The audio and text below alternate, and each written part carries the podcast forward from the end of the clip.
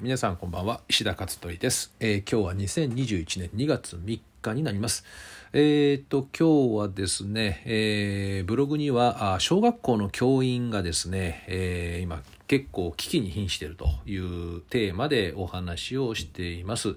え、実は昨日の夜ですねクラブハウスで、え、子育て教育雑談っていうのを大学院の仲間とですね、えー、私含め3人でやって、えー、昨日は100名以上の方にね参加いただきまして、えー、初めてこうなんだろうこのモデレーターっていうのかなそれをやりながらねお話ししてまあその中でもちょっとね触れた話ではあるんですけどえー、っとこのなんかねやっぱりあのーそうですね。昨日ずっと夜9時半ぐらいから始めて10時半ぐらいでなんかですねめちゃくちゃ重くなってもう次々とスピーカーが落ちまくってですねなんかまだちょっとあれですね今日本で大爆発的にねブームになってきてるので、えー、サーバーに相当負荷がかかってるようみたいねそんな感じみたいで、えー、他のルームもバチバチ落ちてるっていうね状況がありましてまあこっちはね大方話が終わってたからねまああの良かったけどもあの時間帯から始めようとしてる人たちは大変だったんじゃないかなってね思いますね。まあ、その中でもね、えー、っとちょっとねテーマ的にお話があったんですけど、まあ、小学校の教員、えー、のことですねこれ、えー、ツイッターでもですねあのえー、こうリツイートっていうのかなあのニュースヤフーニュースをですね、えー、そこにコメント入れて出したんですけどお今日はそれについてねちょっとかいあの、えー、書いたということなんですが、まあ、最近ちょっとねクラブハウスネタが多かったんでね、えー、今日はちょっとまともにまともにっていうのも変だけども教育のねお話について書いてみました。えー、っと小学校の教員って今どんな感じかっていうね、まあ、ニュースをあのご覧になってる方はお分かりかもしれないけど今回倍率2.7倍っていうのがね、えー、出たんですよね小学校教員の採用試験ですよね、えー、要するに希望する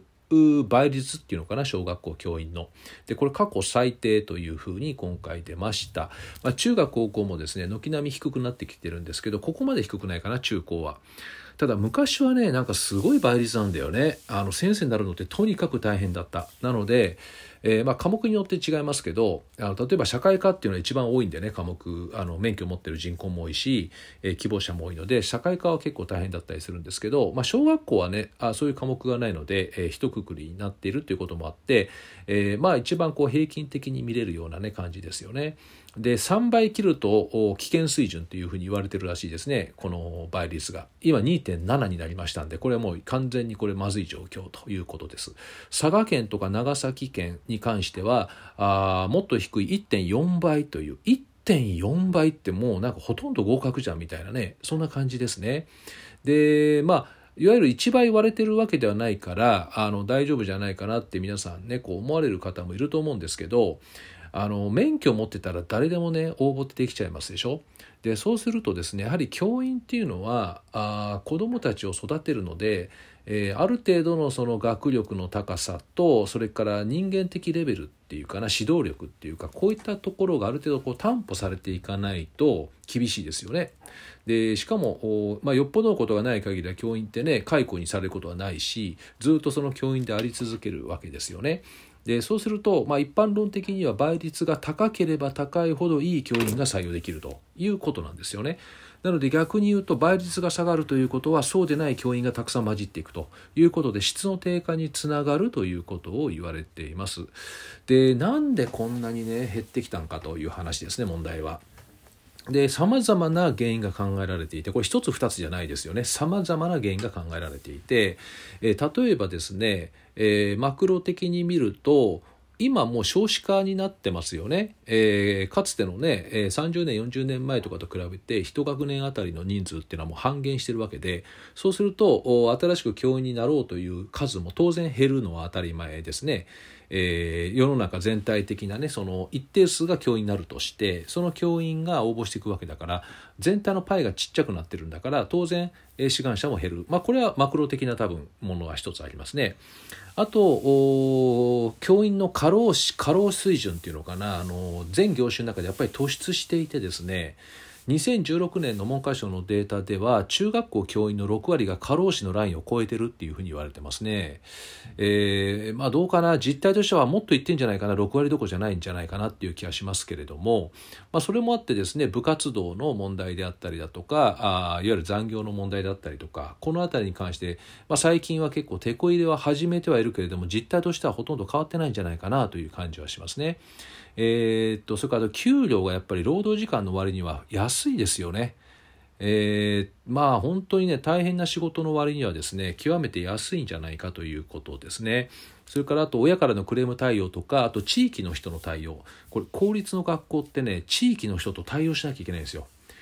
でなんか来たらしっかりと話したりですねしなきゃいけないっていうのが何かあってこれね直接先生たちに聞きましたけどねもう大変なんですよね。あのクレーマーみたいのはねその親だけではなくて地域からも来るとかね。でこれはなかなか大変でメンタルもやられるなんて話を聞いたことがありますね。それからあとは事務作業がかなりたくさんあって忙殺されてるって話で、まあ、私もかつて学校私学の経営者やっていた時に事務方にねずっと入って事務方も見ていたんですけどそうすると国から来る調査票都道府県から来る調査票えー、似たようなものをですねそれぞれまた同じようなものがやってきてそれぞれに対して送信しなきゃいけないという。横でつないでデータね横流しすらいいじゃんって話ですよね。同じ内容なんだからね。だけどそれをですね一つ一つあの全部事務方がやらなければいけない。それが先生に回ってきて先生もやらなきゃいけないとかね。とにかくあの書類の多さに、えー、驚きましたね。今もほとんど実態は変わってないんじゃないかなということで、えー、これも実際に先生たちから聞いてますけど例えば20年前にね小学校の先生になった方があ最近ねお会いしたんだけどもうこの20年間でものすごい数もう暴殺レベルが尋常じゃないって言ってますね小学校の先生でね。えー、なのでそういった実態がまだあるようですね。それからあと中学校以降の場合部活動ですよねあの顧問の問題やりたくもないのに顧問やらなきゃいけないとかでそうするともう土日もなくなったりね、えー、あと手当もほぼないに等しいっていう、えー、いうような状態だったりとか。あとまあ子どもたちもですねいろんな多様な子どもたちが今すごく増えてきているので、えー、もう一律に一斉授業だけでは成立がしないという状況になってきてるんですよね。あの不登校の数が激増してるってことを考えるとあれはもう多様化の、え象徴で学校側がもう対応できないっていうね。そもそも教育モデルが今もう本当は変えなきゃいけないというそういう状況になっているんですよね。でも今までのやっぱりモデルがずっと続いているので子どもたちの方が進化しているからで学校自体が進化できなかったので、まあ、今ねだいぶ変わってきてますよもちろん変わりつつあるんだけどまだずっと残っていますよね過去の内容がね、えー、そうすると先生も当然これは面倒見きれないっていうことにもなりますね。あとはさらにそれに追い打ちをかけて去年から今年にかけてコロナですね。消毒作業とか対策で負担時間がものすごい増加したっていうことも聞いていると。あとまあ教員の不祥事のニュースニュースであったりとか教員のメンタルがやられたみたいなそういったニュースがですね、えー、結構流れるたびに世論のイメージも悪くなる。ここまで来たらさすがになりたくないよねやっぱり先生にね。ここまでネガティブ情報がですねやっぱりあったらこれはきついと思いますよね。だからこれイメージアップ図ろうとかねそんな話ぐらいではもうこれ無理ですね。業務量を減らすっていうのももうこれも大した効果ないというふうに思いますね。だから抜本的な対策としてはですねもうありえないようなことをやっていかないと厳しいと私は思っていて例えば給料を今の2倍にするとかね年収2倍という話にすると当然ドッとそこに人が集まってくるということであったりとかあと例えば上場会社の社員が2年間は特別免許を与えて教員として出向するとかね。まあ、もちろん全員でないにしてもそういったやり方をして民間から入れていくとかあと ICT を使った遠隔授業を単位として認めるとかねそうすると先生が足りなくたって別にオンラインでいけるという話であったりとかあとは欧米のように先生たちはもう授業だけあとのもう作業は全部アウトソーシングっていうような形にするとかもうここまでのことを根本的にやらないとこれは不可能だというふうに私はやっぱ思いますかね。えー、だからまあこれはねやっぱり今後ますます民間の教育とか私学の教育に流れていく流れになるんじゃないかなってね思いますね。えー、なのでこれやっぱりですねあの落ちるとこもやったら落ちないとあの変えないでしょうねこういう本質的な変え方って多分しないと思うんですよね。うんだからちょっと本当ねこれ深刻な問題だなという感じはいたしますね。はいということでまあ今日はねそれについてブログにちょこちょこ書いてみました。えー、ということで今日はあ今日は特にないですねまあまあまたクラブハウスちょっと聞こうかななんてね思ってますが、